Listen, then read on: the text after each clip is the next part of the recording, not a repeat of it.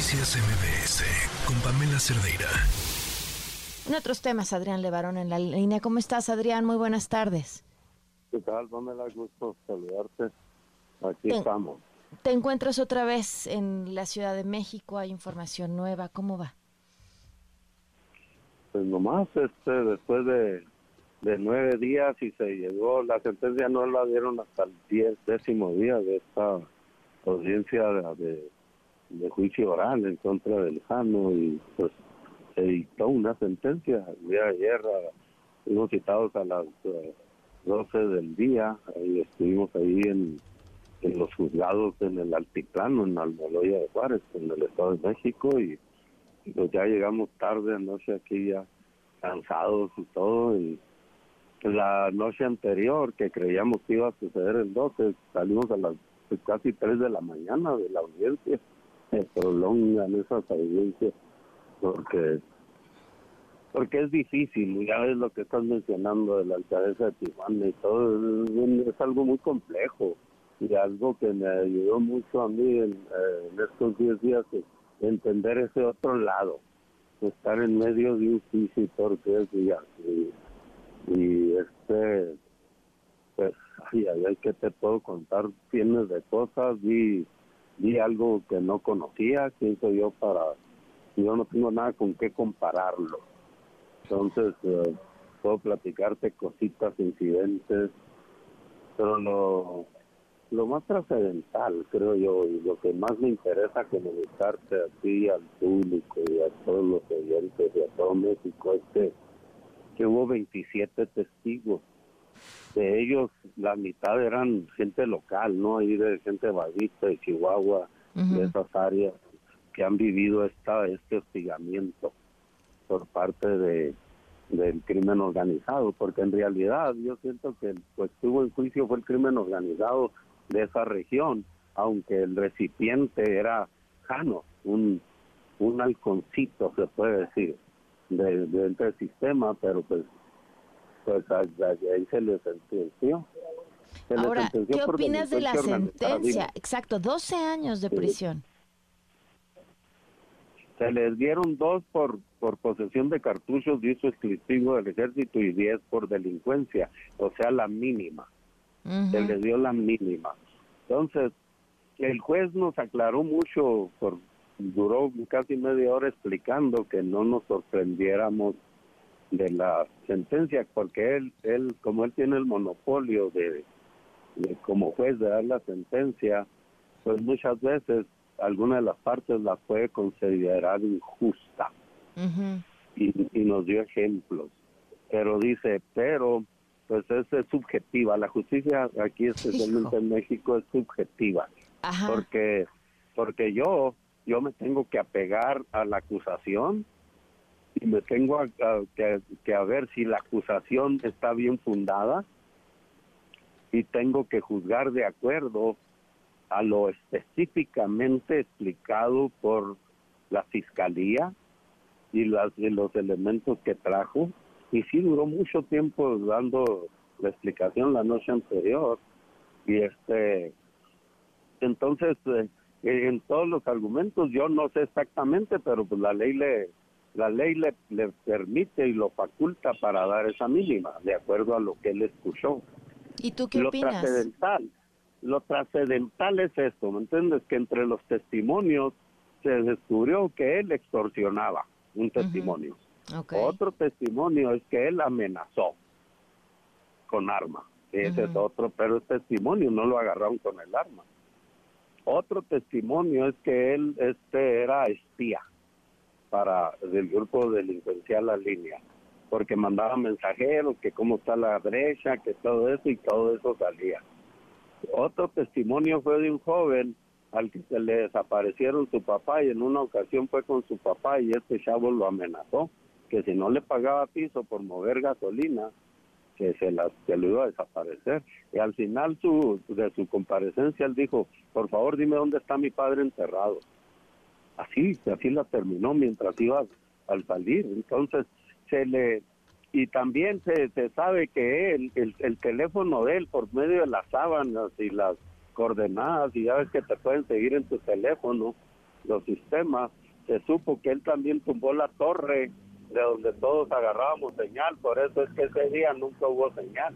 Mm. Pues lo que te quiero decir es que son cantidad de delitos, vamos a decir, que, que por testimonio ante un juez federal se, dio. Claro, pero no eran por los que lo acusaban y entonces para el juez eso no es suficiente. Exactamente. Lo interesante está en que lo escuchó y quedó el registro y ahí está, pues cuando lo quieramos ver. Pero él dice, bueno, todo eso me, me, me aclara y me superaclara que sí pertenecía a ese grupo delincuencial y este y que sí y que sí y, que sí lo puedo eh, sí lo puedo sentenciar por delincuencia organizada y por lo tanto le voy a dar la mínima 10 años. Supuestamente no va a tener eh, posibilidades de, de, reducir la sentencia por, por vamos a decir por buen comportamiento no sé cómo se llama pero ya tiene tres años siete meses en el bote entonces se le reducen a los dos años los tres años siete meses. Nos, nos dio 10 días para considerar una apelación, una inconformidad. Entonces, Van a apelar, supongo. Sí, estamos manejándolo con la fiscalía, a ver las posibilidades y todo, porque e, existe algo muy interesante aquí.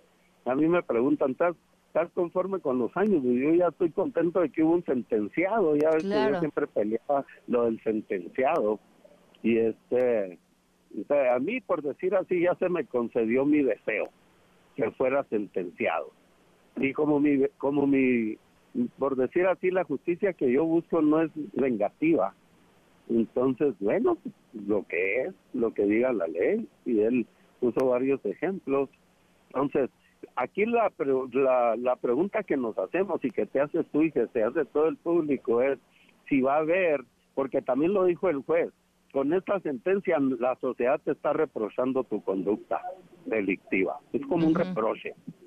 Pero este, pero nos preguntamos, ¿servirá de escarmiento para que alguien lo entre o no le entre? Porque es lo que está en la pregunta de tuyo y la mía.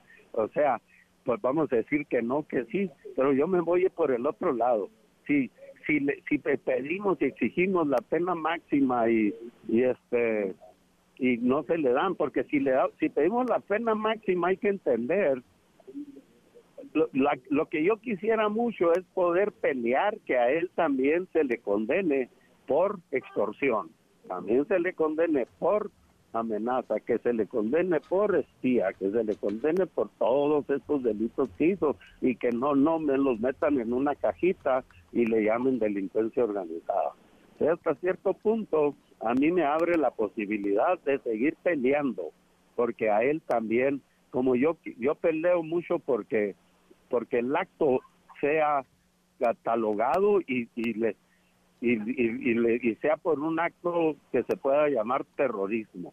Y entonces nosotros tratamos de poner eso en la mesa ante el juez, porque yo estaba del otro lado del cerquito, yo todos 10 días estuve de aquel lado del cerquito. O sea, yo soy parte de, la, de los que le ayudan o coadyuvan con la fiscalía, a mí también me dieron oportunidad de hablar hacia el final, en los últimos alegatos, y yo lo que les dije, para no meterme, porque nunca permitió que se mencionara la masacre de mi hija en este juicio, para nada, porque no se está juzgando el asesinato.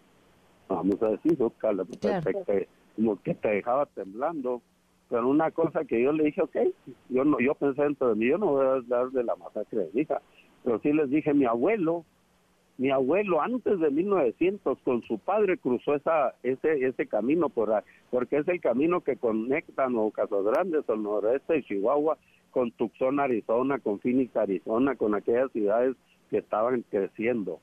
Entonces, por ahí por Bavispe y esa por ese Pancho Villa, por ese Jano, era paso obligatorio. A mi padre lo cruzó su padre, a mí me cruzó, cruzó mi padre por ahí cuando yo tenía cuatro años, cuando iba rumbeando a Tijuana.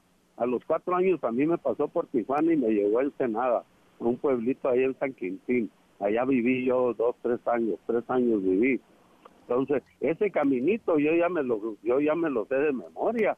Por eso es que mi hija iba y venía por ese camino, porque eso es más obligatorio, es lo más cerquita porque la carretera Agua Prieta Jano no se inauguró hasta 1980. Lo que estoy estableciendo aquí que que vivíamos en territorios libres.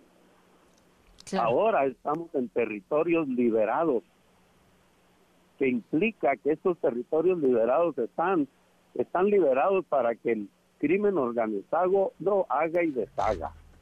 aquí lo que yo sí acepto es que si agarramos a este el eslabón más débil, vamos a decir que es un halconcito, que era un que, que, repartía, pero si, si agarramos este eslabón y lo y lo vamos a decir y lo y lo seguimos uh, por decir así exponiendo y y, y, a mí se me antoja la idea de que él en los siguientes juicios de los de los más altos mandos de esta cárcel que él pudiera que vayan cayendo que declare.